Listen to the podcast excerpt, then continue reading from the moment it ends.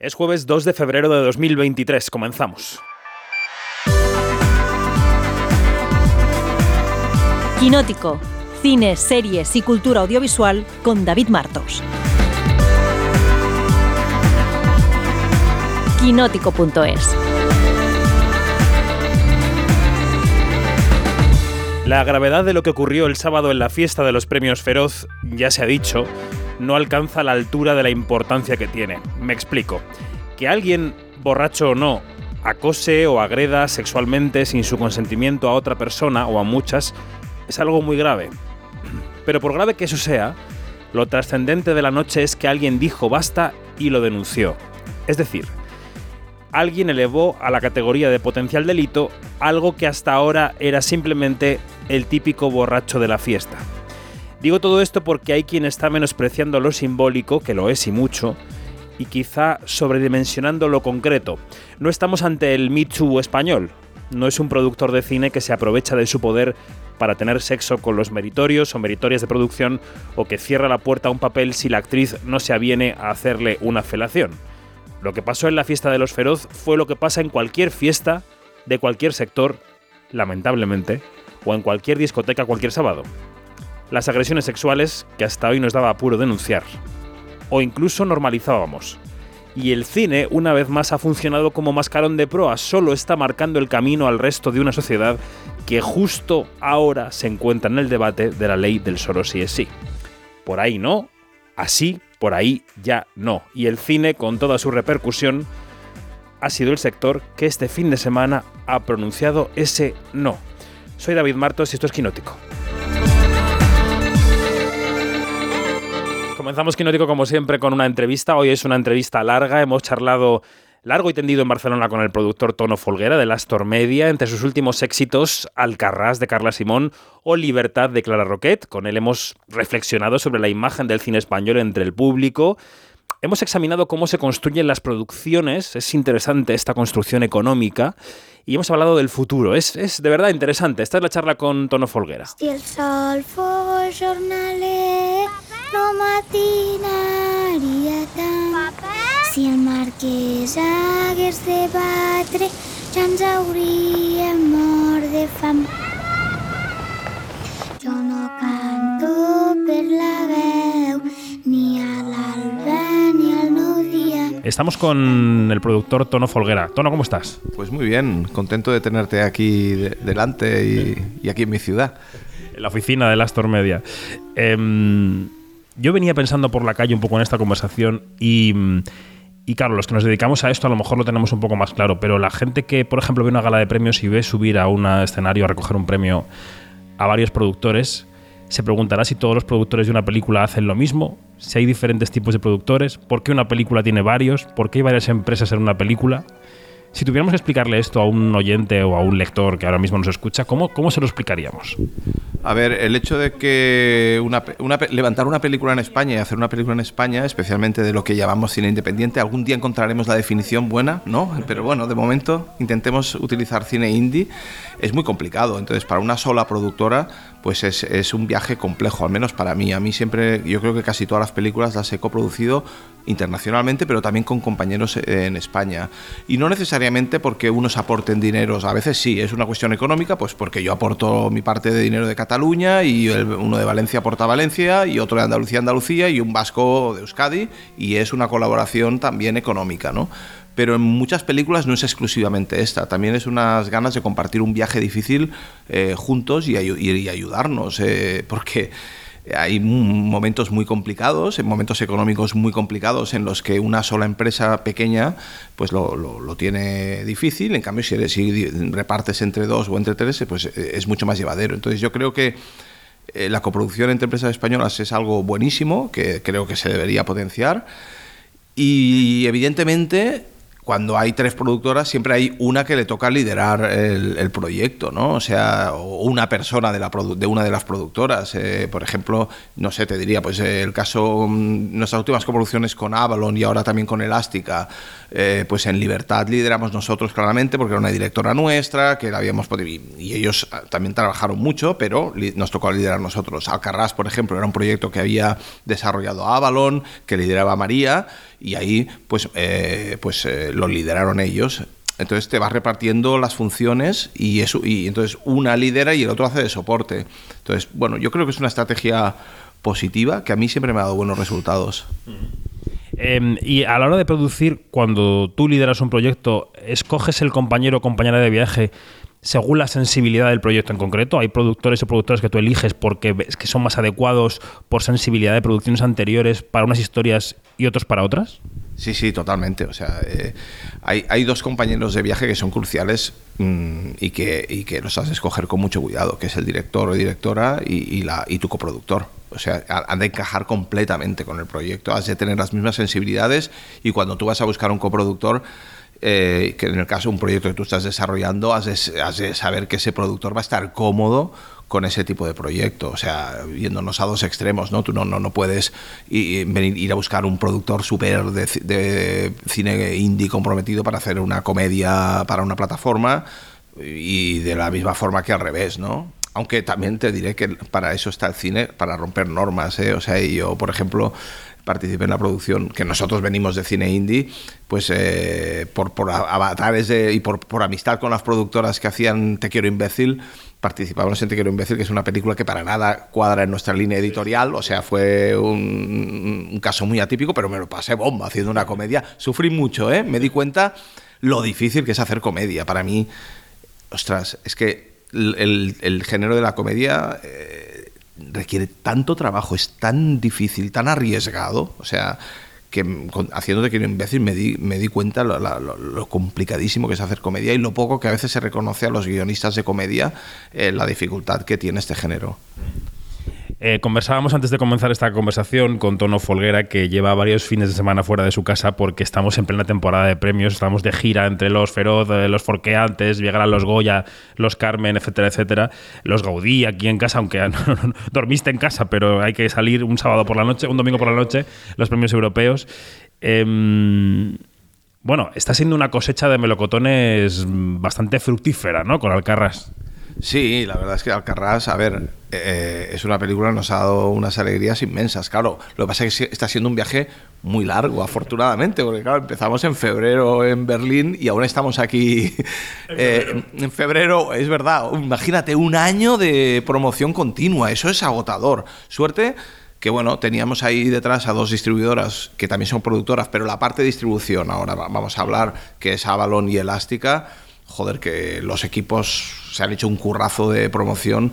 Esta semana, por ejemplo, que eh, entre esta semana y la que viene van a haber como 80 salas que están programando eh, Alcarrás de nuevo. O sea, eso es un trabajo de la gente que, que, el Booker, eh, en este caso Oscar, que es quien consigue las salas por parte de Avalon, que es brutal. Es, es, es, un trabajazo inmenso que a veces no se reconoce, ¿no? Volver a colocar todavía un año después 80 copias en funcionamiento para mí eso es el mejor regalo, ¿eh? O sea, que te diría, no te diría más que el oso, porque el oso realmente es la cosa eh, más bonita que tenemos aquí en la oficina, pero eh, que un año después hayan 80 copias en cines, para mí es el mejor de los premios.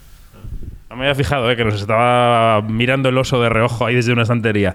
Eh, ahora, le daré, ahora lo tocaré. eh, ¿Por qué ha funcionado tan bien Alcarras? Yo sé que el cine no es eh, producto de una fórmula. La frase tradicional es que lo harían los bancos, ¿no? Si, hubiera una fórmula para hacer un cine rentable, siempre, exitoso, que le guste al público de manera no masiva, pero muy mayoritaria.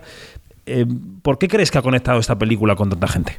Eh, el otro día en Los Feroz hablamos con Marisa Armenteros, de la productora de Cinco Lobitos, ¿no? Eh, que son dos casos parecidos, ¿no? Eh, Cinco Lobitos y Alcarrás son películas muy buenas, pero que han conseguido una recaudación y, un, una taquilla que, no, es lo normal en ese tipo de cine, ¿no? Aquí yo creo que se han de unir siempre dos cosas. La primera es tener una peli muy buena, ¿vale? O sea, eso, eh, si, sin eso no hay nada que hacer. Y para tener una peli muy buena es de tener una directora también muy buena. En, en los dos casos, a la, a Lauda que está su, su ópera prima brutal, y, Carla, bueno, siempre me preguntan, ¿es difícil? ¿Cómo, cómo decidiste entrar en el proyecto de Carla? Y dice, bueno, no sé, es como si te viene Messi y te dice que quiere jugar en tu equipo, pues eh, es que no has de leerte ni el guion, venga, ¿dónde hay que firmar, no? Pues con el caso de Carla fue así. Entonces, tienes una buena peli, pero es que luego necesitas, y es una de las cosas que a mí me... eh, a veces es chulo, y- pero a veces es duro de nuestra profesión, necesitas un toque de suerte, siempre, que es, eh, y especialmente en el cine indie, pues acostumbran a ser los festivales. Entonces tú necesitas una peli buena, muy bien hecha, y que alguien te la señale, que los prescriptores digan, ostras, qué peliculón.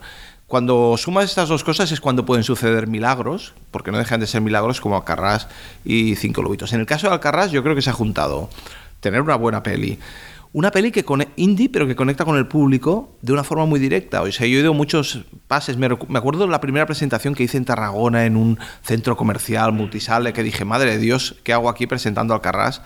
La sala llena y claro, yo vi la gente llorando, emocionada al acabar la sesión. Dije, wow, aquí va a pasar algo. O sea, es- ese día fu- fue cuando tuve la conciencia de que evidentemente el, el oso de oro no se había situado a nivel de prensa, pero tampoco eso te garantizaba la taquilla que ha hecho. Eh, y ahí ese día, cuando vi esas 400 personas, todas llorando, emocionadas, que no se levantaban de ahí preguntando, y, gente de, de- de un rango de edad, y de, y de tú veías que no era el público del cine indie, dije, wow, cuidado que aquí está pasando algo muy bonito y no y efe- efectivamente ha sido así. Es una película que ha trascendido el público ah, para el que en principio estaba hecha, ha conectado inmensamente con la gente y no solo en España, ¿eh? o sea, es- esta reacción la hemos visto en Estados Unidos, en Francia, en Alemania, donde era, porque al final toca un tema que está muy muy actual, ¿no? El tema de la globalización, el- la, la pérdida de un modelo de sociedad y ahí se siente todos tenemos el pueblo, ¿no? Lo tenemos rascas y eh, incluso los urbanitas como yo está una generación, o sea, no te, te has de ir a tus padres o a tus abuelos y ya encuentras el pueblo. Y es y e- eso que explica esa pérdida que te cuenta Alcarrás, yo creo que la podemos vivir una gran parte de la población mundial muy cercana. Incluso la gente de ciudad la puedes trasladar lo que pasa en la agricultura, lo que pasa en los barrios, ¿no? Esa pérdida de- del, corazón y de, la identidad de los barrios que estamos viendo, eso también es Alcarrás. Entonces yo creo que se ha, se ha unido esto, una buena peli, un premiazo como un oso de oro y una peli que conecta con el público. Y a pesar de esto, de que ha habido golpe de suerte y que había calidad previa, ¿has aprendido alguna lección particular con Alcarrás de cara al futuro? Algo que hayas, dicho, "Joder, no, no había visto yo esto hasta ahora y con Alcarrás lo he visto y a, ver si a partir de ahora lo aprendo. ¿Algo? Mm, Pues no te sabría decir, ¿eh? la verdad. Bueno, a lo mejor sí que he aprendido cómo hay que plantear la campaña de los Oscar para la próxima vez que nos seleccionen. Esa sería la lección. Yo creo que ha cambiado mucho respecto a otros años que habíamos tenido la oportunidad de, de- de participar o en otras películas. El sistema de elección de la película internacional ahora es muy diferente, va por es, la- es una shortlist a la cual se han de apuntar los miembros de la academia y tiene un peso muy importante los miembros no, no americanos de la academia, que son muchos. Y son los que más se apuntan a ver las películas, porque te obligan a ver un paquete de películas. Entonces, no todo el mundo, o sea, quien se apunta a ver ese paquete de películas acostumbra a ser eh, académico bastante cinéfilo y mucho de fuera de Estados Unidos. Entonces, todavía tenemos la tentación de centrar las campañas en Los Ángeles. Y sí, hay que hacerlo, pero el curro ahora, y es muy difícil, ¿eh? por eso ahí está la dificultad, no es Los Ángeles solamente. Hay que prestar mucha, mucha, mucha atención primero a España, que no, que no lo hacemos bien aquí. Aquí em, ahora estamos haciendo una reflexión también con la Academia de Cine Español, a ver de qué manera conseguimos eh, movilizar al votante, al, académico de la Academia Americana que español, que son bastantes, ciento y pico me parece.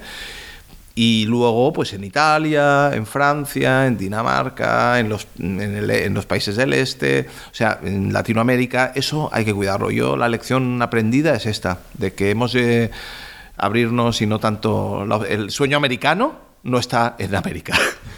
Es que la Academia de Hollywood ya no es tanto de Hollywood como una academia internacional, ¿no? Es que ha habido una apertura, ellos tienen esa mirada puesta en, y yo creo que Parásitos fue el gran paradigma de esto, en dar el premio a la mejor película del año en todo el mundo en algún momento, ¿no? Sí, sí, y aparte el, el, sistema de selección que han hecho de incorporación de este tipo de académico internacional son perfiles muy concretos, perfiles muy cinéfilos, gente, no, no, no, no son grandes pesos también, ¿eh? pero, pero es gente joven, gente de colectivos diferentes, gente, mucha gente del cine indie, con lo cual ahora a la hora de seleccionar la película que va, ¿no? Hay que, hay que tener en cuenta eso, o sea, el tipo de peli, hay que hacer un análisis bien de las películas que van. Al final, tú te das cuenta que las películas que están en la shortlist, uf, todas han pasado por Berlín, por Cannes, eh, por Venecia, casi todas han tenido premios, entonces, y eso en la Academia Española todavía no, no lo tenemos muy claro, ¿no? Eh, y creo que, que ahí hay un trabajo también de de, por parte de la academia de concienciar a nuestros uh, académicos de, cómo seleccionar la peli española y una vez seleccionada hemos de darle mucho más apoyo y mucho más cariño. Está debatido, aprobado este año con los cortometrajes. Con Alcarrás no dio tiempo a hacerlo, pero con los cortometrajes se ha podido hacer. Pues eso es el, camino a seguir, ¿no? Yo creo que la academia ha de, ha de una vez seleccionada su película, la ha de apoyar y la de, ha de conseguir pues, eh, que sea finalmente elegida, ¿no? Ha de ser un actor más que juegue un papel el que pueda jugar, ¿no? Volvamos de América España. En este país que es tan caínita para muchas cosas, eh, hay mucha gente que piensa que el cine eh, está demasiado subvencionado, que el Estado cubre películas que luego nadie ve. En fin, está, están estos fantasmas sobrevolando. A mí me gustaría que, que de manera somera ¿no? y breve y, y, entendible para todo el mundo explicásemos de dónde sale el dinero para las películas. Es decir, que la gente entendiese cómo se construye la financiación de una película. Eh, ¿Lo paga todo Pedro Sánchez o Mariano Rajoy cuando estaba? ¿O lo paga todo el presidente del gobierno, como alguna gente piensa? ¿O, es un esquema de financiación saneado, eh, madurado y que luego eh, alcanza sus retornos? ¿no? Eh, cuéntanos.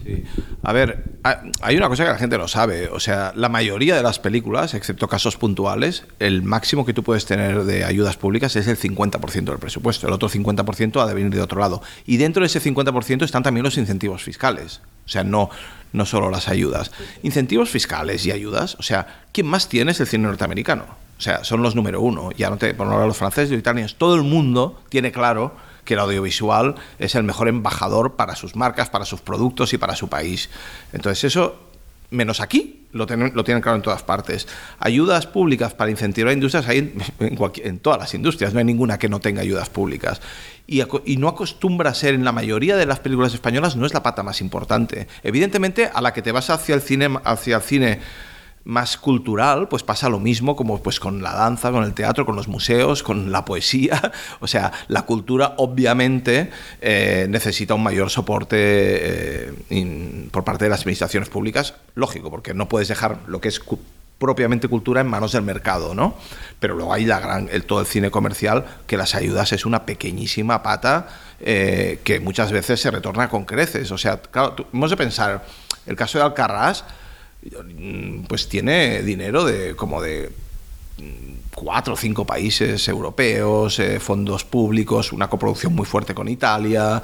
Todo este dinero es dinero que entra en España y que nos gastamos aquí, toda, toda esta pasta nos gastamos aquí. Siempre hemos dicho, o sea, por cada euro público que pone el Ministerio de Cultura a través del ICA o del ICEC de, o de, las, o de otras autonomías, el, el, el, entra muchísimo más dinero, como mínimo el 50% más, y normalmente es el 70% más que viene de fuentes privadas. Y eso es una entrada de dinero alucinante. Y, y lo, lo, bonito de las pelis, yo siempre digo que una película es como un aspersor de pasta. A la que llegamos a un sitio, lo que hacemos es, este dinero es como repartirlo pero muy um, capilarmente. capilarmente. porque tú llegas a rodar a un sitio y se van a aprovechar los hoteles, los restaurantes, eh, los bazares chinos, eh, los taxis, los técnicos del lugar, o sea, eh, y es algo que, que, es curioso, que lo tiene claro todo el mundo, en todas partes hay incentivos, en todas partes quieren atraer rodajes, y aquí en España no conseguimos... superar esto. Mm, bueno, es un fenómeno que nadie entiende en Europa, lo que nos ocurre aquí, pero es eso, o sea, ya te digo, la subvención es importante en el cine más cultural, en el otro no es tan importante y me parece algo obvio que si queremos que el, español se escuche fuera de, nuestras fronteras, que nuestras lenguas oficiales también, que nuestra manera de ver el mundo, nuestra manera de nuestras ciudades, nuestra cocina o no, no sé, nuestra historia viaje, pues la manera, la manera más potente que hay todavía hoy y va más con las plataformas es el audiovisual. Y esto es así. Hablando de la relación del cine con, eh, con el Estado, ¿no? Eh, también algún oyente o alguna oyente se habrá cruzado en las últimas semanas con titulares que hablaban de. Bueno, ahora está un poco encauzado, de, hablaban de, de malestar de las, del, del- del cine independiente con el gobierno por alguna tipificación de las leyes que están poniendo en marcha de qué es una producción independiente y qué no. ¿Esto cómo podemos explicarlo? Y, si, y no sé si está encauzado ya.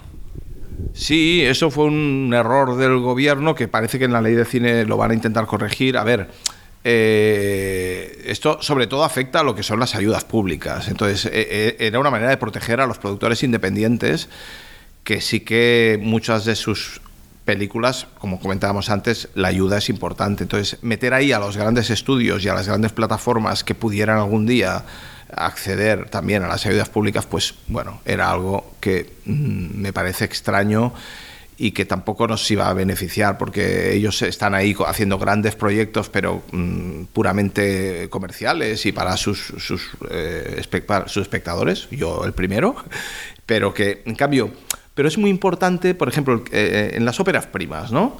Eh, Claro, ¿quién descubre? O, quién- yo no, a mí no me gusta descubrir. ¿Quién acompaña a esos nuevos talentos? O sea, ¿quién arriesga con Carlos Márquez Marcet, con Clara Roquet, con Belén Funes, con Carla Simón, eh, con Alauda? ¿Quién arriesga? ¿Las plataformas con sus algoritmos? No. Somos los productores independientes que hacemos este primer paso. Y luego, ¿quién está haciendo todas estas series? Ellos, o sea, no nosotros, nosotros seguimos haciendo nuestras peliculitas, luego se nos van con cierto dolor a veces, pero bueno, está bien, es como un proceso. Entonces, yo creo que es. eh, no, no, no entendí muy bien, yo creo que el gobierno no acaba de entender la importancia de proteger al productor independiente. Yo me acuerdo un día el ministro decía, eh, y, bueno, y me, y me mencionaba las películas del año, ¿no? Y me mencionó las, las que estaban nominadas al Goya el año pasado, por ejemplo. Y dije, bueno, pues ministro, esto todo es cine independiente, todo es cine en contra un poco del mercado, que sin, si ahí dejamos esto en manos del mercado exclusivamente, pues no vamos a tener ni Maisabels, ni Mediterráneos, ni Libertades, ni Islas Mínimas, ni, ni, ni El Buen Patrón seguramente, ni muchas de estas películas, que estas películas son posibles porque hay televisiones públicas que arriesgan y porque hay Ministerio de Cultura y Ministerio y, y, eh, de las comunidades autónomas que permiten con ese dinero al productor arriesgar, descubrir nuevo talento y tocar temas que a lo mejor en la parte privada les dan, lógicamente, les dan eh, pues un poco más de respeto, de miedo, ¿no? Entonces yo creo que esta simbiosis entre eh, lo que es eh, puramente comercial y la parte más de los productores independientes es súper buena para todos. Y la ley esa parecía que lo iba a romper. Y ahora es cierto que en la ley de cine, que se va a aprobar dentro de poco, hay una nueva definición de productor independiente que viene un poco a, acabar eh, poniendo cada uno en su sitio.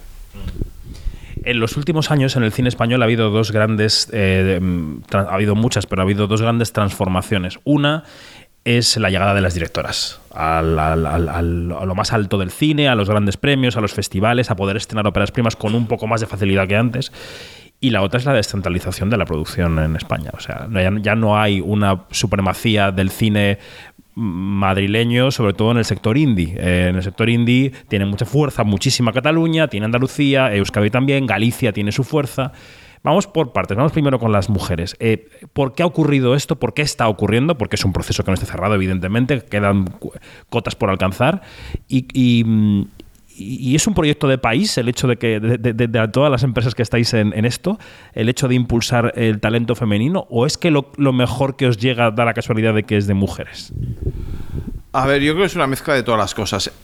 A mí me gusta decir que este era un proceso que ya estaba iniciado sin previamente. O sea, eh, aquí, por ejemplo, cuando empezamos con Clara Roquet, por ponerte un ejemplo de una directora nuestra, todo esto todavía no estaba en marcha. Cuando hicimos sus primeros cortos, cuando participó de guionista en 10.000 kilómetros hace 10, 12 años, o sea, todo esto no estaba y ya estaban aquí en Cataluña. Tú te mirabas premios Gaudí, ya tenías eh, Judith Colell, eh, eh, Rosa Bargés, no sé, María Ripoll, en fin, había, ya había una participación. Pero es verdad que era. mm, o sea, había, había un, no era proporcional todavía. Entonces, lógicamente, es ahí donde entran los políticos y las medidas políticas. Yo creo que es un sentir no solo español, sino eh, a nivel mundial, de que había que dar un impulso. Cuando algo no está bien, hay que impulsarlo.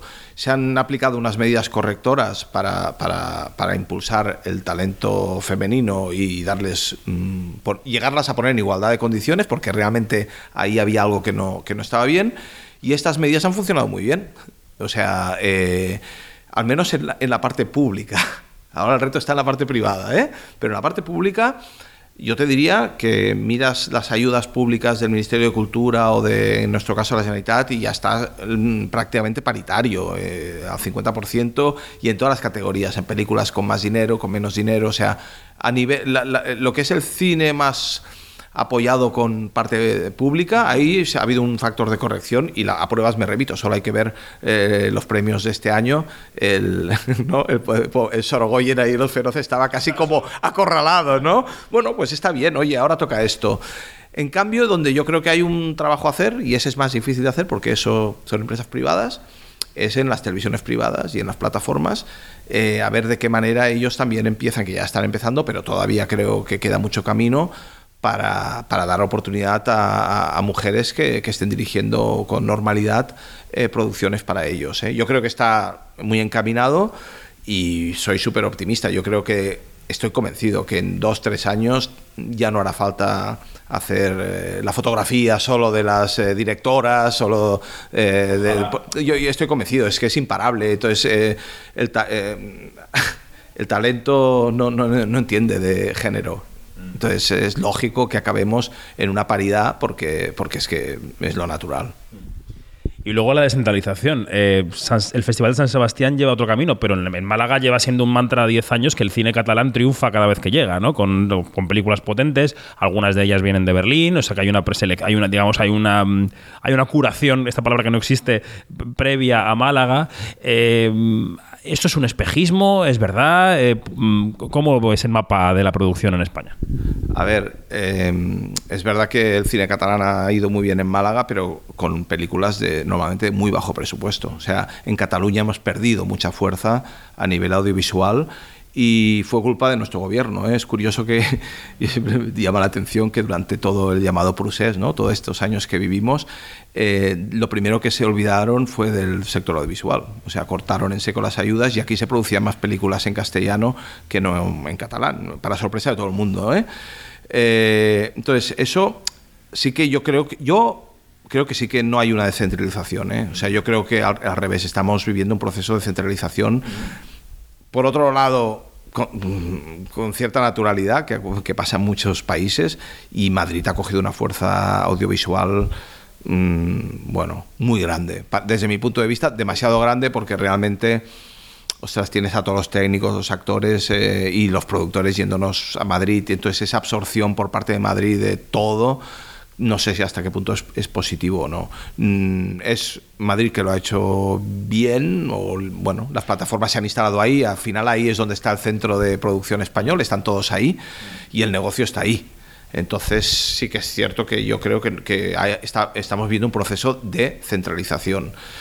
Eh, en, Cataluña concretamente, pues sí que es verdad que el gobierno catalán estos dos últimos años ha reaccionado y realmente, eh, bueno, el presupuesto de cultura está prácticamente al 2% y eh, en cine la inversión, bueno, para ser una comunidad autónoma está bastante cercana pues a, a 20 y pico millones o 30 millones de euros. Eso, que eso nos da una fuerza de liderar proyectos desde aquí que esto revierte automáticamente en las empresas de aquí, ¿no?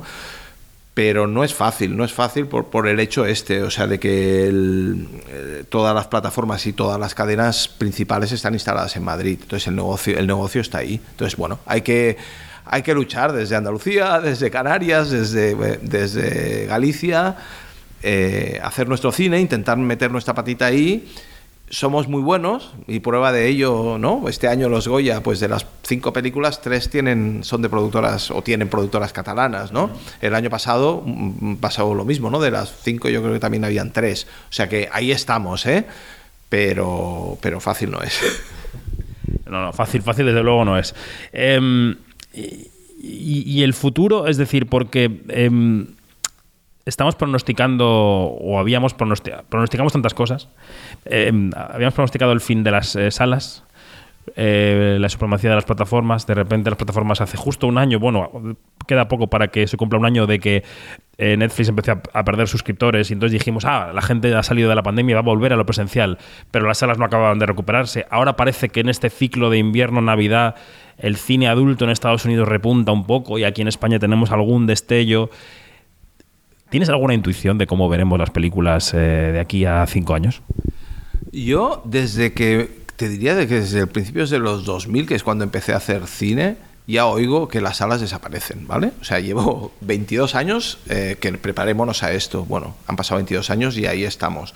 seguramente somos el único sector, antes del COVID ya estábamos casi todos eh, fomentando casi o diciendo que iban a desaparecer las salas cuando se vendían, no sé si eran 100 millones de entradas. y de, bueno, a ver qué industria venden 100 millones de tostadoras y estarán diciendo que las tostadoras van a desaparecer. Pero así somos nosotros. Eh, evidentemente que hay un cambio, ¿eh? Todos. Mm, yo me dices hace cinco años que vería una serie en mi cama desde el móvil y te digo que si te has tomado algo y reconozcámoslo, yo lo hago, ¿vale?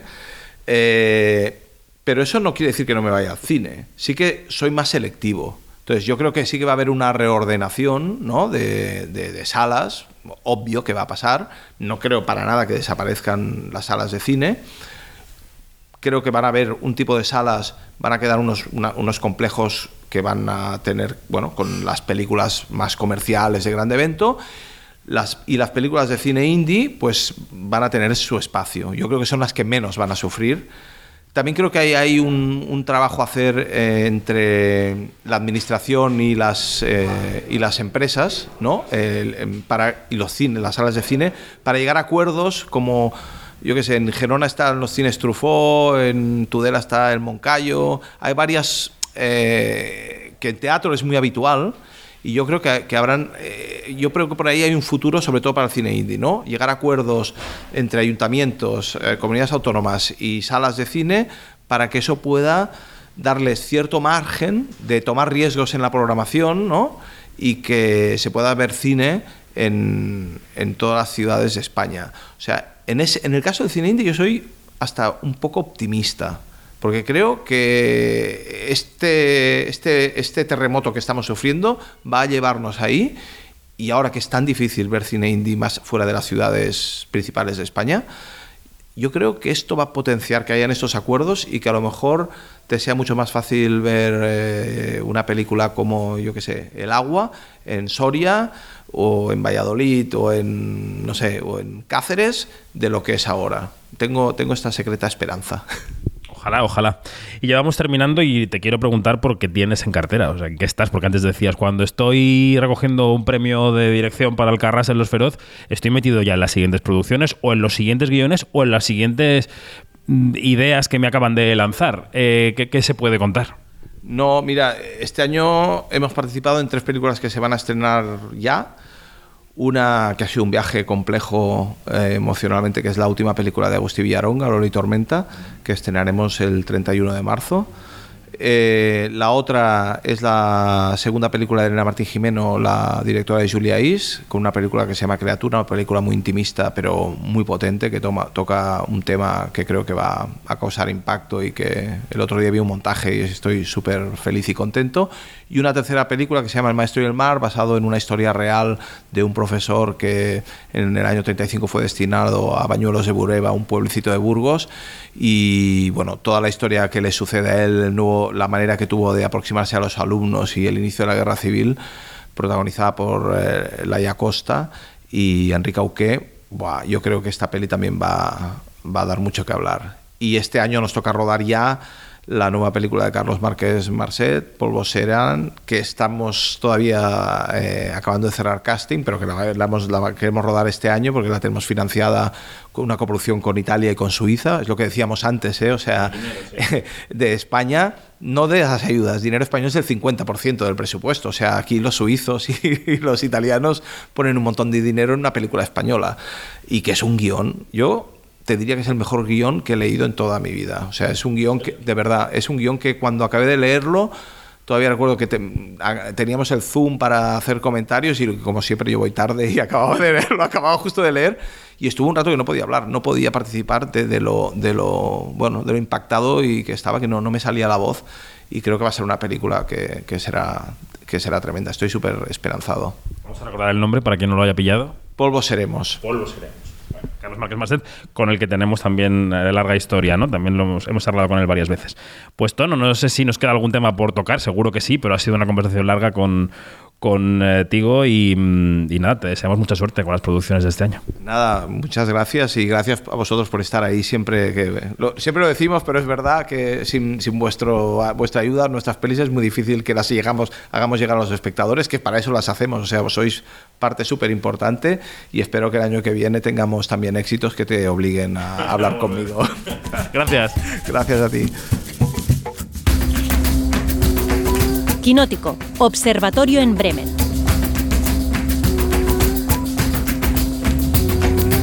Es jueves y todos los jueves establecemos una conexión cósmica y latina con Bremen, Alemania. Janina Pérez Arias, buenos días, ¿cómo estás? Muy, muy, buenos días. Buenos días, muy bien. Y en distintos puntos de Madrid tenemos varios compañeros. Hoy nos escuchan, por ejemplo, el redactor de Quinótico, Dani Mantilla. Buenos días. Buenos días. ¿Qué tal? El redactor de Quinótico, Luis Fernández. Hola. Muy buenos días a todos. Y también está nuestro hombre de las noticias, Iñaki Mayora. ¿Qué tal? ¿Cómo estás? Hola, buenos días. Estoy aquí de nuevo. Estamos ahí con las conexiones, las tuercas, las cosas. Bueno, em, vamos a comentar. Em, ya eh, hicimos un podcast de una hora los redactores de Quinótico sobre la gala de los Feroz, pero vamos a comentar un poco cuál es la resaca de esos premios y sobre todo todo lo que ha acontecido en, en, esa fiesta, ¿no? Que nos está dando tanta em, amargura esta semana, pero a la vez tanto empoderamiento para mucha gente. Em, en la portada yo eh, comentaba que quizá no estamos en, ante el caso del Michu español, porque no hablamos de ningún productor que se haya valido de su poder para no dar trabajo o sí a la gente según practique sexo o no con él que estamos ante un caso de agresiones sexuales que se producían y se producen en todos los sectores y en todas las discotecas todos los sábados. Yo no sé, Janina, qué reflexión te ha producido esa portada y, y cómo ves el asunto. Bueno, eh, cierto que mm, el sentimiento de amargura, pero es, un sentimiento muy raro porque es amargura y como dices tú, eh, por otra parte es como, oye, finalmente estamos poniendo los puntos sobre las i, finalmente estamos, estamos quitándole la, etiqueta de normal a algo que no, nunca tuvo que haber sido normal. Y a mí lo que más me, me, duele de todo esto es que, eh, que por fin se haya logrado que Pedro Almodóvar fuese a recoger su premio de honor y que todo este, este mal trago de amargura eh, lo haya eclipsado. Entonces yo creo que no debemos de permitir eh, que, se, que, se, nos agüe la fiesta, no debemos de permitir que, que se ponga el foco en, en, otra parte, por muy importante que sea, porque sí que es importante, por supuesto que sí, y destacar cada vez que hablemos de, lo de aquello malo, que también es, es bueno por, por la reacción que ha habido, recordar que, Pedro Almodóvar, que ha sido una, persona como creador que nos ha marcado a todos eh, positivamente y que nos ha hecho mejores espectadores del cine español, que, que lo celebramos esa noche y que dio un discurso memorable e histórico. Dani, ¿tú cómo lo has vivido? Pues lo he vivido como si eh, hubiéramos tenido nuestro propio Will Smith dándonos un bofetón en la cara y cambiando la conversación eh, poquito después. Yo creo que es un buen paralelismo y uno cercano también. Eh, creo que es algo que es bueno que haya pasado y es desafortunado que le haya pasado a los feroz. Es un poco mi, sensación respecto a este escándalo de los últimos días. Es una cosa que sucede constantemente, que yo lo hablaba estos días con gente que no está en la industria y que decía, es que no, no conozco ninguna mujer que no, que no le haya pasado algo así. Y hemos visto, pues estos días, eh, que tampoco eh, es algo que se le escape a los hombres. Como sociedad tenemos que lidiar con esto y si tiene que empezar con eh, momentos como este, pues, pues es lo que hay. Luis, ¿cómo lo ves? Pues estoy muy en la línea, la verdad. Eh, es una pena que probablemente la que haya sido la, la mejor gala de la historia de los Feroz en este décimo aniversario se haya visto empañada por, por un caso de estas características. Pero a la vez es lo que comentáis, al final eh, hay un punto en el que tenían que salir este tipo de agresiones a la luz. Si ha tenido que ser aquí, pues eh, tenemos que aceptarlo, eh, tenemos que integrarlo un poco en nuestra vida ya, el ser conscientes de que este tipo de comportamientos y de agresiones no pueden ser Mm, mm. aceptados. Y si tenía que salir aquí, pues eh, estaba para ello y ya está. Pero sin perder de vista que, eh, que ha sido la mejor gala de los premios Feroz en sus 10 años de vida. Y me queda Iñaki por, la, por repasar la ronda, digamos. Bueno, gracias. no, eh, yo creo que al final es lo que, lo que están diciendo todos mis compañeros. Es una pena que una gala tan maravillosa con un Pedro Almodóvar que encima estuvo maravilloso, unos presentadores que yo creo que estuvieron más que a la altura, al final para muchísima gente se quede reducido a, a esta, a esta noticia. Para mí la noticia también es bueno, es el rechazo absoluto por parte de todos los miembros de la industria de este comportamiento y dejar claro que esto no, bueno, pues que no es bienvenido en esta industria y que no va a volver a pasar. El palmarés lo repasamos ya ampliamente en ese podcast especial de Quinótico eh, Gala, de Los Feroz, eh, mm, en series que yo creo que Los Feroz se han convertido como en la máxima ceremonia para premios de series en España. La Ruta y No Me Gusta Conducir triunfaron y en cine hubo ese reparto de mejor guion para Lauda Ruiz de Azúa por Cinco Lobitos, mejor dirección para Carla Simón por Alcarras y mejor película para Asbestas de Rodrigo Sorogoyen.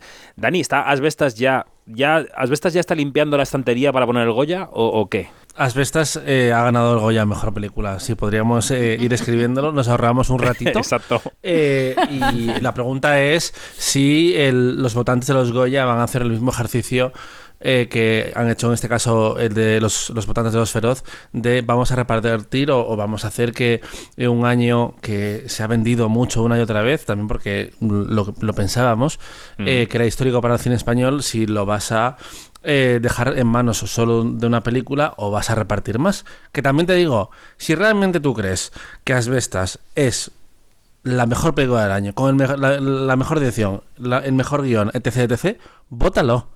Eh, porque este rollo, porque a veces yo me he dado cuenta, según estaba escribiendo la crónica de ganadores, que parecía que estaba dando a entender que mm, eh, Carla Simón había ganado mejor dirección y cinco lobitos, eh, mejor guion, un poco como compensación o, o, mm, en plan toma la paga Sí. los domingos. Como no, no, no, Sí, son trabajos sí, fantásticos.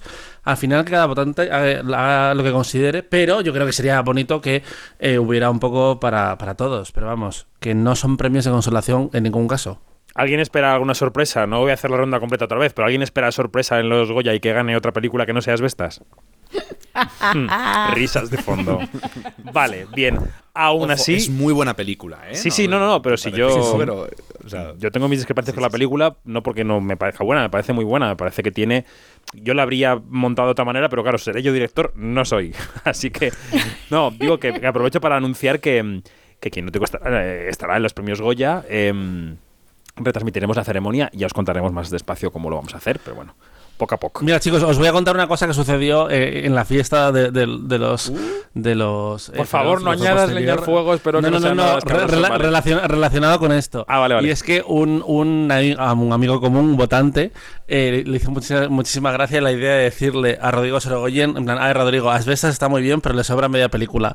Eh, y por lo visto, Rodrigo estuvo eh, toda la mañana eh, contándolo y, y- y hablando en alto de eso porque le hacía gracia, en teoría, o eh, lo realizaba en realidad, nunca lo sabremos.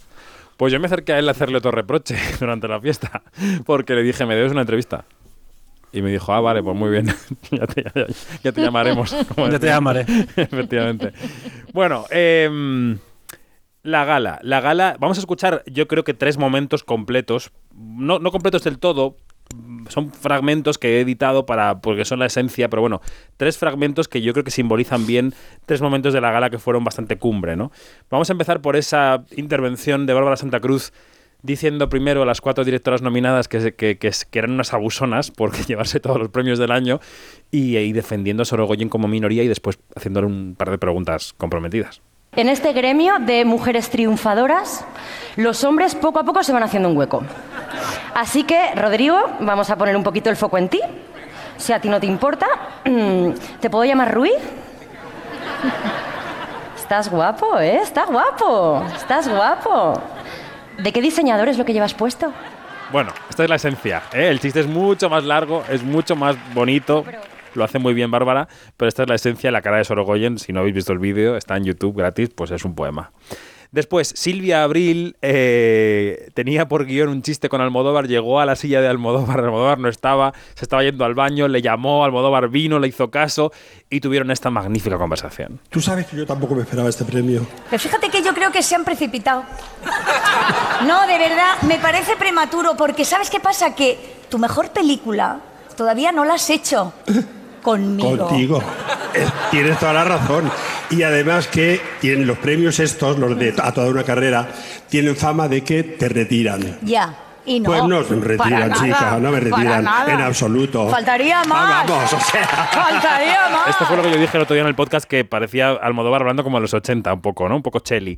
Y nos falta Bob Pop, Bob Pop con el chiste, que no fue un chiste, que es una tragedia de las condiciones laborales de los periodistas, que nos hacemos la crónica, la subimos, la bajamos, esto.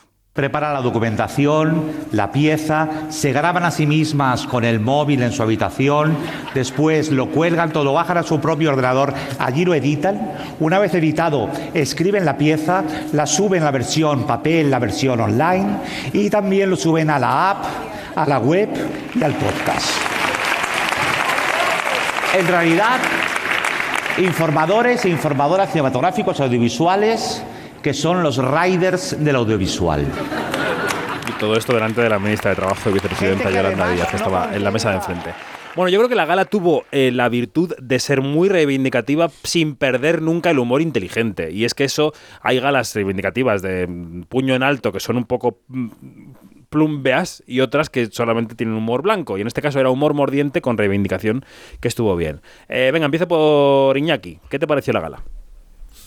Bueno, pues a mí me pareció, me pareció que estuvo eh, genial, me parecieron increíbles mm, todas las presentadoras. No voy a ahondar más en quién pincha un poquito más, porque creo que ya lo, lo dejasteis claro en el podcast de Los Feroz. Pero sí que hay que descata- mm, destacar, obviamente, a Silvia Abril, maravillosa con, con Pedro Almodóvar. Y para mí, la, el corte que ha sacado de Bárbara, que me pareció magnífico y como eh, Sorogoyen, pues bueno, eh, tuvo que aguantar el tipo, pero bueno, lo hizo, bastante, lo hizo bastante bien. Yo la verdad es que creo, como habéis dicho antes, que es, es la mejor gala de los, de los 10 años que llevan observándose. Luis, tu momento, ¿cuál, cuál sería? Eh, pues yo creo que me quedo con el, con el momento de Bob Pop. Eh, creo que a lo largo de los años siempre se ha criticado un poco a los feroz o a la, o a la IC en sí misma, un poco la falta de reivindicación o, o de lucha. Y me parece que integrar este tipo de mensajes en la gala era el- lo que necesitábamos. Eh, ese, esa capotada, digamos, que nos ha echado Bob Pop a, a la gente que nos dedicamos al, al periodismo, a, a- a la industria del cine en general, creo que era necesaria y más aprovechando la presencia de, de dos ministros en la sala. Y, e- y es lo que comentas, al final ninguna de las reivindicaciones eh, era pesada, sino que siempre acababan en, en buen rollo, en, en- en esa risa final que es necesaria, porque al final estamos hablando de un espectáculo, la gala tiene que ser espectáculo y, y tenemos que pensar en los espectadores que están en casa, pero sin perder el fondo, que es súper importante. Dani. Pues yo voy a ser mucho más frívolo que todo eso y voy a decir que eh, quiero eh, reivindicar el momento de Nacho Vigalondo siguiendo haciendo más chistes sobre la estación de delicias de Zaragoza, porque eh, yo hay una cosa que aprecio mucho que es la referencialidad y mm, que un año después eh, tú empiezas a hacer, a hacer un chiste y, a- y al medio segundo la gente ya detecta lo que está sucediendo y lo que va a suceder durante los próximos cinco minutos me parece un gran momento televisivo. Y es que yo firmaría por un tercer año con eh, Nacho haciendo chistes de de, la estación, la verdad. Aunque no se celebren en Zaragoza los feroz.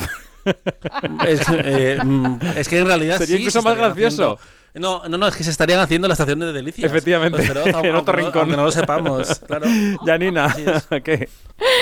Ah, bueno, es que han dicho todos los momentos que, que, me, que también me, me gustaron bastante. Yo creo que, que el, el momento de Bob, Po- Bob, eh, eh, fue, fue clave eh, y que se le olvidó un pequeño detalle de la cuota horripilantosamente alta que tienen que pagar los autónomos eh, y muchos de nosotros somos autónomos y, y la sufrimos, ¿no? Sobre todo los que, los que viven en, en España, que, que es una cosa horripilantosa. Eh, y claro, eh, l- lo otro también que, que le tomó el rebote con esta reivindicación fue este, nuestra presidenta María Guerra eh, con su discurso eh, y con la promesa de darle a la, a la ministra una lista de, de, los, de los medios chungos que, que no pagan. y bueno, esto fue, esto fue genial. Y, y de verdad que es cierto, eh, ha sido una, una de las mejores, si no la mejor gala eh, que hemos tenido de los feroz. Y bueno, larga vida a los feroz. Bueno, bueno, bueno. Las galas siguen, las nominaciones siguen, han salido también las nominaciones de la Unión de Actores.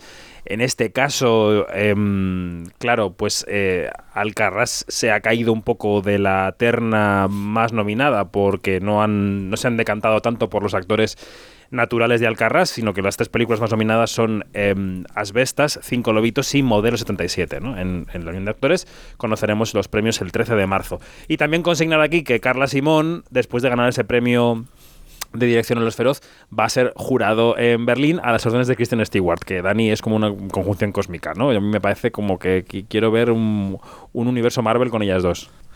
Mar- eh, ¿Por qué querrías ver a Carla Simón dedicar dos años de su vida a hacer una película de Marvel? David? No, no, no, no, no, me Deja- refería como personajes, déjala. como personajes, que Ah. digo que, que es que la, que la conjunción astral de estas dos personas en una habitación debatiendo daría para una Ah, no, claro, yo lo que quiero ver es eso, es una webcam en la que eh, vemos a esta gente charlar. Claro. bueno, yo creo que no habrá nada comparable con el año que estuvieron Almodóvar y Will Smith en Cannes juntos, que eso también seguro que da para película de terror, porque además Pedro siempre lo, lo ha insinuado un poco. Total, totalmente. decir nada. Efectivamente. bueno, pues, eh, ¿os parece que vayamos ya con las noticias de Iñaki Mayora? Vamos. Adelante. Venga, vamos. En ¿no? Venga. Quinótico, lo que tienes que saber. En este nuevo observatorio de este nuevo año 23, lo que hace Iñaki es exponernos brevemente sus temas y luego nosotros vamos debatiendo. Así que Iñaki, la palestra es tuya.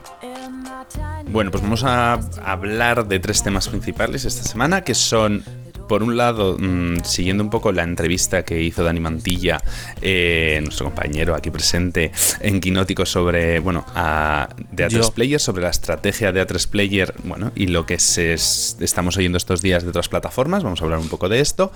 Después sobre el nuevo universo que, acaba de anun- que se acaba de anunciar y si funcionará como el universo de Marvel. Y obviamente uno de nuestros temas favoritos que es Andrea Riseborough eh, y su nominación por ahora intacta eh, Confirmadísima. a los Oscar. Bueno, pues empecemos por lo primero. Eh, Dani, resúmenos básicamente lo que pasó en esa entrevista con Emilio Sánchez Zaballos, que es el responsable de eh, plataformas eh, de A- A3 Media Televisión, que lo que dijo fue que pisan el acelerador, que no van a frenar para nada en la producción y que se consideran un héroe local, ¿no? Te dijo Dani. Sí, eh, lo del local, yo, eh, yo me llevo muy bien con Emilio porque yo trabajé en Antena 3 hace, hace años y nos llevamos, teníamos una relación cercana y decía, eh, me alegra que lo hayas mencionado tú sin tener que decirlo yo porque siempre me hace un poco como de risa. Pero yo creo que ellos lo sitúan dentro de eh, la industria audiovisual mm, y es cierto que A3 Player sí que se ha eh, distinguido por un estilo muy concreto y satisfactorio, creo que en general, eh, en muy poco tiempo. Y que igual eh, que Movistar ha tenido una estrategia muy concreta de autores que yo creo que les ha funcionado a veces y otras no, en, en A3 Player el ir a por el concepto antes que por el nombre por ahora, porque nunca se sabe lo que va a pasar en el futuro, les está yendo bastante bien. Y llevamos dos años, por ejemplo, en Los Feroz, con victorias de series como Cardo, como La Ruta, y se vienen ahora, pues, Bueno. las noches de Tefía con, con Miguel del Arco. Sí, y no te iba a decir que ganó Paquita Salas en su momento, que era Fluxer, pero vamos, era la misma Exacto, no, no, que la apuesta, que además Emilio precisamente viene ahí de, de Fluxer. Y también fue el, el que desarrolló eh, con eh, Álvaro Carmona Gente Hablando, que es una eh, serie conversacional que llegó a los Emmy y que ahora pues va a un proyecto más grande como es Déjate ver, que hemos puesto, hemos compartido en Quinótico las dos primeras imágenes de la serie eh, eh, en exclusiva, porque hasta ahora solo se habían visto imágenes de rodaje de esa y de Tefia. Y, y creo que están por el buen camino, están por el buen camino. Ya lo vimos el año pasado que hicieron un super evento en el centro de Madrid eh, presentando proyectos y sí que daba la sensación de que algo estaba pasando también porque fueron muy listos Mm. y ya que vamos a hablar de DC unos minutos, a la hora de hacer un Photoshop con todos los logos de las series, que eso vende proyecto y, y yo creo que aunque hay que...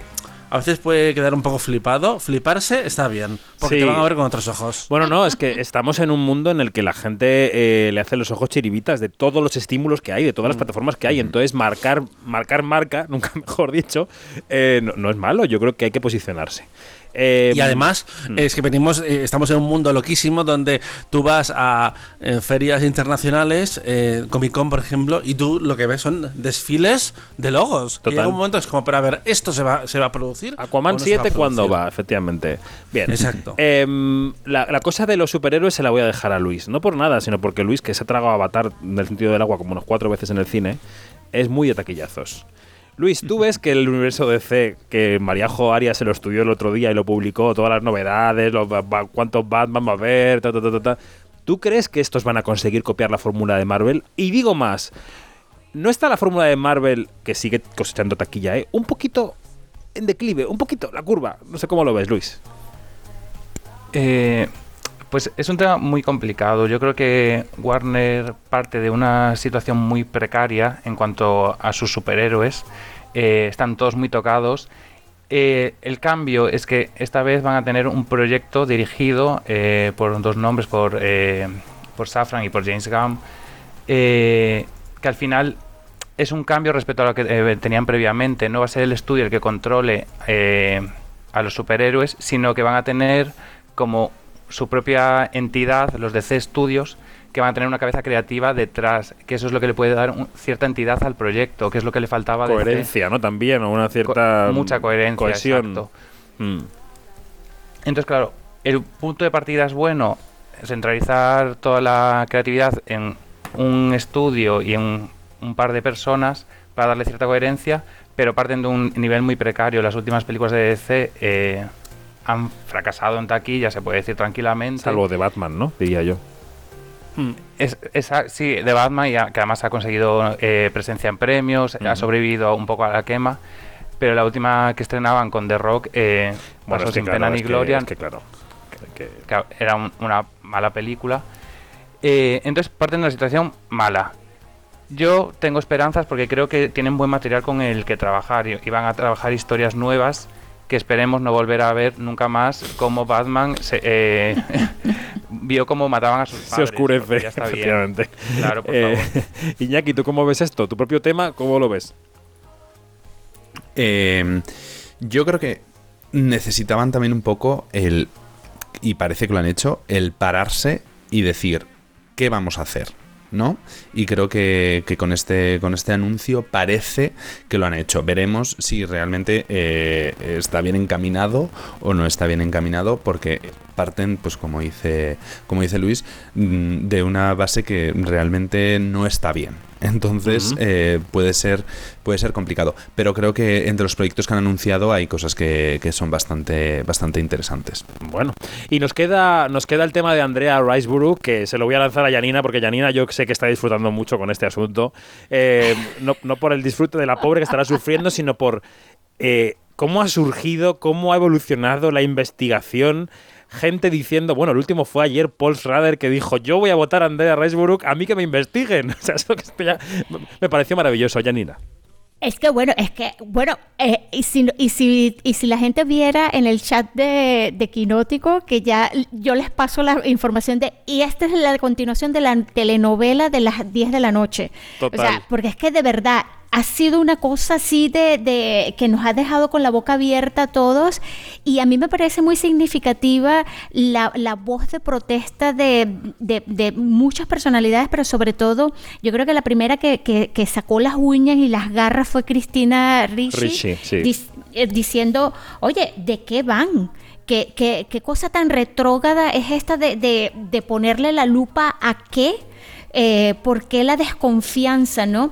Entonces, claro, eh, eh, todos sospechamos que después que, que la academia ha revisado profundamente el caso, que no va Mm, bueno, a no sé revisar, a lo mejor pero en fin. Vale, a vale. lo mejor no revisa nada, por- no, es- no han sentido mi ironía en mi Ujú, tono de ujú. voz. Bueno, total. Eh, yo lo que creo es que van a... de- a ver, va, la, la Andrea va a ganar esto. O sea, eso es lo que va a pasar. ¿Tú crees? Yo no Porque creo. Hasta, que, hasta Kate Blanchett va a votar por Andrea. Dani, ¿tú cómo ves esto? Que, que no te engañe Kate Blanchett, que Kate Blanchett va a votar por Kate Blanchett, ya te lo digo yo, ¿eh? Criticando la carrera mientras se vota. Así es, así es. A ver, lo- eh, la historia de Andrea Riseborough está siendo absolutamente fascinante. eh, y han convertido en que sea algo político eh, ser punky y votar a Andrea Riseborough, que es como, mira, eh, que cada uno haga lo que quiera. Evidentemente la nominación no se va a quitar porque sería una, una humillación increíble por algo que seguramente... Una campana. Lo que haya pasado Sí. no ha dependido de, de la propia actriz. Claro. Y, eh, probablemente tendría que haber vídeos de alguien apuntando con una pistola para votar para quitar una nominación que a un actor. Porque a- con los actores siempre hay más consideración. No me extraña, bastante tienen con lo suyo. Eh, y claro, es que eh, quitar una nominación a una estrella. O una estrella, bueno, Andrea Riseborough no es una estrella, eh, pero como si lo fuera. Sería, sería algo muy fuerte. Y aparte, eh, a mí es un tema que ha tenido muchas ram- ramificaciones, algunas se me escapan, como es la cuestión racial, no las discuto, pero. Bueno, pero, mm, literalmente no he tenido tiempo. Se te eh, puede para- escapar, pero a mí se me ocurre un tema, Dani. Es, Sí. si os habéis podido poner fucking de acuerdo para que Andrea Riseborough esté nominada, lo podéis haber hecho con una persona de una minoría hace muchos Mm. años. Y por- Y No nos ha dado ¿por qué la gana. tienen Que, que sí, que sí, pero ¿por qué tienen que hacerlo? Quiero decir, No, o sea, no, no, eh, porque ha, habido, sido- porque ha habido interpretaciones su- su- de compañeras suyas igualmente buenas, vamos a decir que igualmente buenas. Yo no he visto todavía la película Sí. Chulés, la veo mañana. Pero eh, habrá habido interpretaciones igualmente buenas que se han quedado fuera de la carrera y que podrían haber puesto en valor los actores y actrices, ¿no? Ya, pues igual lo que tenía que haber hecho ahí alguien es tener la idea de freír a la gente a WhatsApps y a DMs eh, y hacerlo como solo lo haría una persona blanca que siendo muy pesada siendo muy eh, creyendo que tiene derecho a ello. Que, que probablemente por ahí han, han llegado, por eso mismo han llegado tan lejos. Que sí, que es una pregunta pertinente, pero es como siempre va a haber una persona que diga, ¿y lo mío qué? Pues lo mío este año Sí. es lo de Andrea Riseborough y le ha salido bien a ella. Y el año que viene, pues ya veremos. Y si hay que poner límites a lo que se hace en redes sociales, me parece bien, porque vi- vivimos en un mundo en que ahora eh, tiene una gran importancia. Que yo estoy completamente fascinado de que se haya podido influir una cosa que votan 1.400 personas en cuestión de días. Totalmente. Bueno, eh, como escuchábamos hace un rato en la entrevista de Tono Folguera, que no sé si estáis ya conectados o no, pero bueno, también lo contamos hoy en Quinótico, yo le preguntaba qué había aprendido de la carrera de- del Oscar, eh, porque es uno de los productores de Alcarrás, como sabéis, junto con María Zamora con- y con Avalon.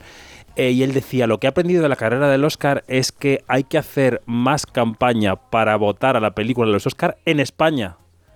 Porque han detectado que los académicos españoles y los académicos extranjeros que viven en España no están votando como un solo hombre o una sola mujer a la opción de España. Y esto es súper interesante. Porque Sí, sí ¿qué, está pasando? Y de hecho nos decía Tono que la Academia de Cine lo está mirando. Porque claro, que se te escapen esos votos en tu territorio tiene mucho delito. Pero En fin. mi pregunta es, eh, ¿cómo lo sabe él? Mm, lo sabe. O sea, lo han detectado. Mm, no sé. Pues no digas, ¿no? No, de- no debe, no debe haber datos empíricos, pero deben tener sensaciones de que, mm, de que la gente vota a las, peli- a las películas fuertes del año en lugar de hacer un voto político y nacional. Y claro, eso se hace con campaña. Mm, En fin, es un tema Sí, muy interesante. Sí, sí.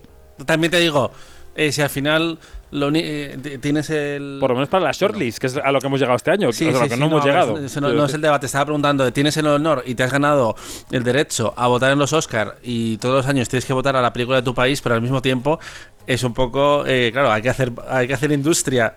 Así que. Sí, pero quiero decir. Que, que, que tú puedes votar lo que te guste en la nominación final, en, la- en el ganador, pero a lo mejor en la shortlist puedes arrimar un botillo. No sé, que yo no soy sí, nada sí, sí. nacionalista para estas cosas, pero que bueno, que es el objetivo que, que tienen. Ya te lo cuento porque lo acaba de contar Tono Folguera en Quinótico. Venga, Sí, sí, no, es interesante, es interesante. Iñaki, ¿qué? ¿Todo esto de Andrea Riseborough, cómo lo ves? A ver, yo hay, hay una parte en la que pienso que igual de repente se empiezan a poner todos de acuerdo eh, a lo mismo que le nominaron y, y de repente gana y de la sorpresa y sería eh, creo que la cosa más sorprendente de los últimos años. Y loca. Y loca. Yo creo que sería eh, casi tan loco como el, el momento Moonlight. Pero bueno, eh, pero sin, sin, sin cambio de final. Entonces nunca sabes lo que, lo que va a pasar porque al final, como dice Dani, si hemos, si hemos conseguido, si han conseguido en unos pocos días que mucha gente se ponga de acuerdo para votarla, ¿quién te dice que con toda esta polémica no vuelven a hacerlo? ¿Sabes? No, no, va a ser una gala llena de interrogantes porque ahora mismo no está nada Claro. claro quién va a ganar casi nada. O sea que es. es eh, bueno. Y Luis. La gran pregunta. Perdón, eh, perdón. espérate, la gran pregunta es que si durante la gala van a tomarse esto a chiste. Hombre, Ese es- ya, ese- ese también es otra sería cosa. bonito, ¿no? Sería bonito. Dani, ¿qué ibas a decir? No, iba a decir que la- los americanos están bastante locos y tú no le digas a, uno que no puede hacer algo porque aunque no quiera hacerlo, ya lo va a hacer. Sujétame, claro que- que- sí, sí, sí, sí, sí. sujétame el cubo de alitas. Como que, que no vote a quién. Ya. Luis, eh, pon cordura en esta conversación, por favor. Mm, No, yo cordura nada. Yo lo que agradezco es que haya un circo, la verdad. Eh, eh, a ver, en una carrera de premios que bastante abierta este año, la verdad, eh, que se agradece en comparación con los años anteriores, pero aún así a mí un salseo me viene bien siempre. Me, me- me da pena por la actriz porque creo que al final ella se está viendo un poco en medio de una situación que a lo mejor ha provocado ella misma, que me encantaría eh, que realmente Yo fuera la creo mala que de la esa línea de la historia tiene que estar por ahí en algún sitio. O sea, yo creo que ella levantó el teléfono y dijo, por favor, amiguis, dadme un empujón. Yo creo que esto tiene Por que lo haber visto, ocurrido. la Lady Macbeth de esta historia era la Mary McCormack, que es una actriz. mujer del que director? En, en la oeste de la Casa Blanca, que es la mujer del director. Sí, sí, sí. sí, sí. Es una actriz Es maravillosa. A mí me gusta mucho ella como actriz también. Bueno. Pues eh, vamos a escuchar el tráiler de la película de la semana para acabar con un estreno. Venga.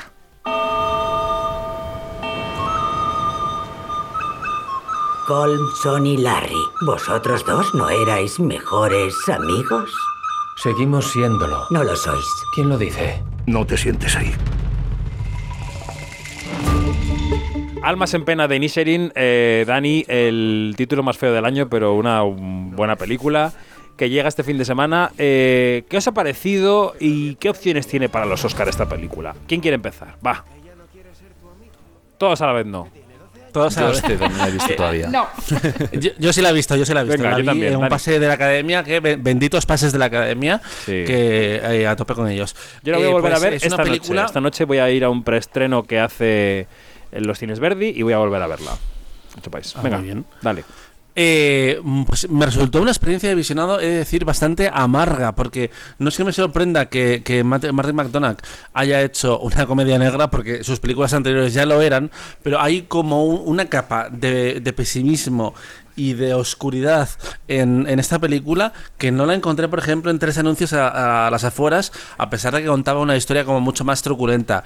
¿Qué pasa? Lo que esta película tiene a su favor eh, son unos diálogos increíbles, que se nota el origen de, de McDonagh Sí, del sí. teatro, porque él, de hecho, si tú me preguntas por qué no está haciendo más películas, es porque está haciendo obras de teatro en Nueva York, en Broadway y en, y en el West End. Y unos actores que eh, han tenido cuatro nominaciones a los Oscars, y es que no me extraña, si es que podría haber estado nominada hasta la burrita Jenny. porque- El dedo, podría haber estado nominado al Oscar. escenas. Bueno, es que lo de los dedos, yo no quiero hablar de ello, pero fui tan inocente de mí que me lo estaban contando. en plan, va a suceder. Spoiler, esto. spoiler, spoiler. Spoiler. No digamos nada. vale, vale, vale, vale, ok. Janina. Em, Gracias.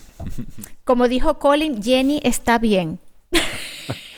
The kids are alright. Se encuentra, se encuentra en buena salud. Eh, es una película maravillosa, maravillosa eh, y, y- y que, s- y que se desarrolla en un sitio donde no pasa nada y, y es tan- Y está, tan alejado del, y es- está tan alejado del mundo que la guerra que se está desarrollando, que es la Primera Guerra Mundial, se ve a lo lejos.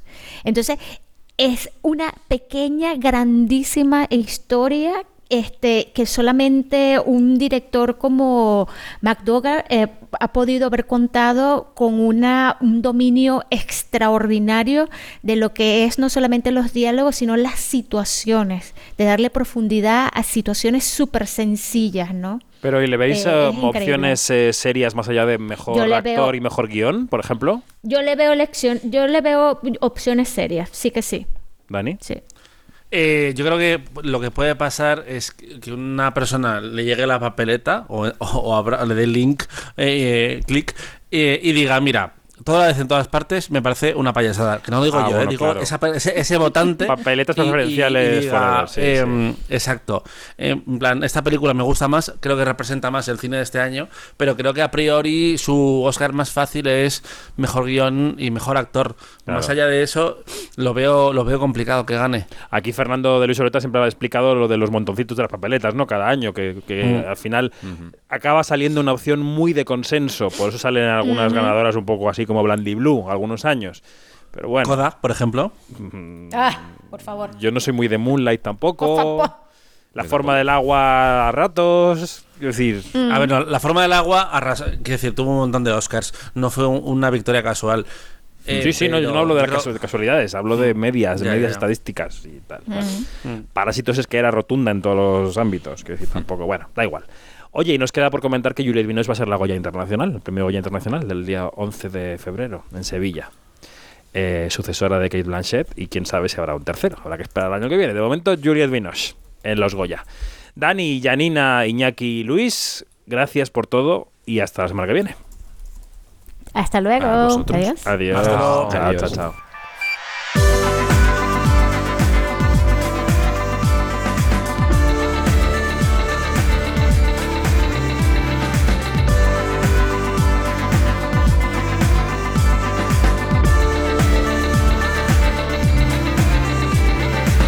Nos vamos más información en quinótico.es, primera con K, segunda con C, y en nuestras redes sociales donde somos Quinótico. Nos va a sorprender. Primera con K y segunda con C.